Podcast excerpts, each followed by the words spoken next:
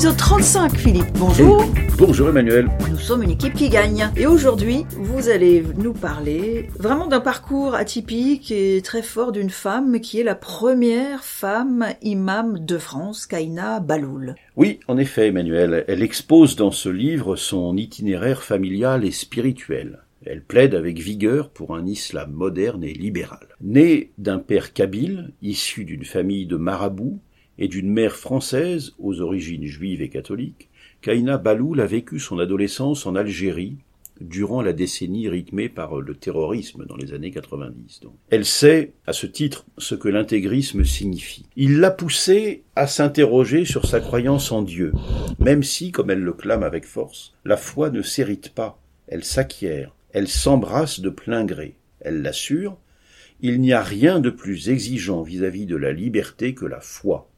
Elle ne supporte ni la contrainte ni la coercition, nous dit-elle encore.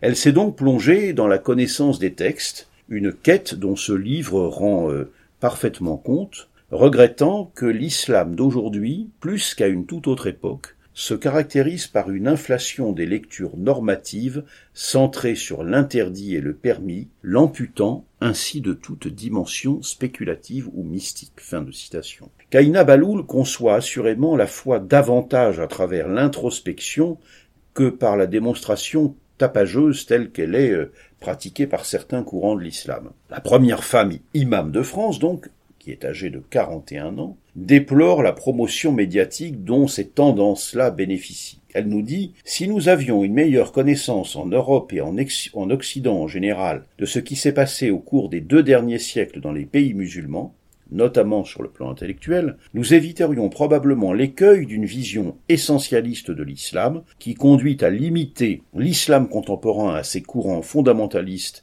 et revivalistes ce que nous voyons arriver trop souvent dans certains médias mainstream français. Fin de citation. Alors, se référant au soufisme, une branche de l'islam, Kaina Baloul déplore la manière dont les courants islamistes ont peu à peu imposé leur agenda. Elle nous dit Il est urgent pour l'islam de faire tomber les clôtures dogmatiques qui constituent une entrave au renouvellement de la pensée à son mouvement et à son dynamisme. Renouer avec l'usage de la raison et la libre pensée ne constitue pas une innovation en islam, c'est au contraire pratiquer les recommandations du Saint-Coran. Fin de citation. Et dites-moi Philippe, Kaina Baloul nous parle aussi des, des droits des femmes?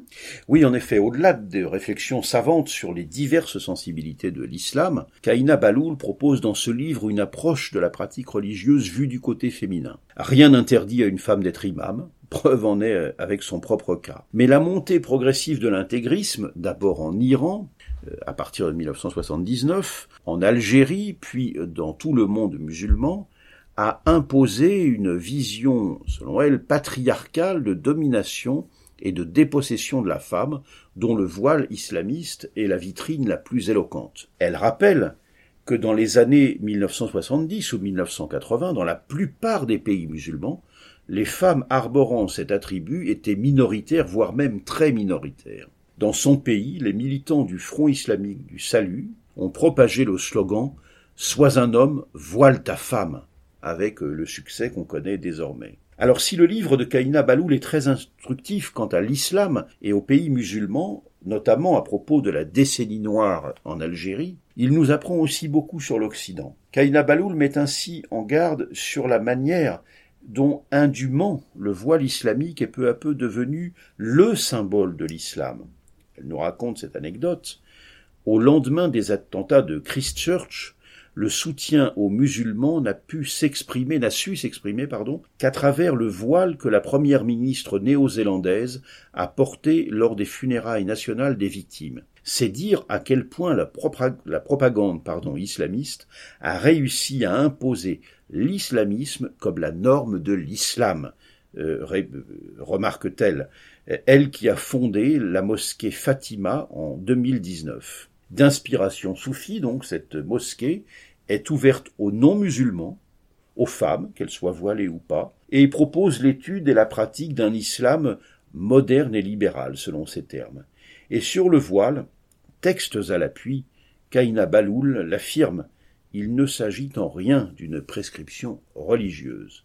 Alors voilà pour ce livre très instructif de Kaina Baloul, B-A-H-L-O-U-L, mon islam, ma liberté, paru aux éditions Albin Michel, 200 pages, 18,90 euros. Merci Philippe pour cette chronique passionnante. Ça donne très envie de lire ce, livre d'une femme courageuse qui ne mâche pas ses mots. La semaine prochaine, nous allons nous retrouver Philippe pour euh, chronique à propos d'un livre qui s'intitule Pour la souveraineté du peuple d'André Bellon et de Jean-Pierre Crépin. Bonne semaine à vous. Bonne semaine Emmanuel.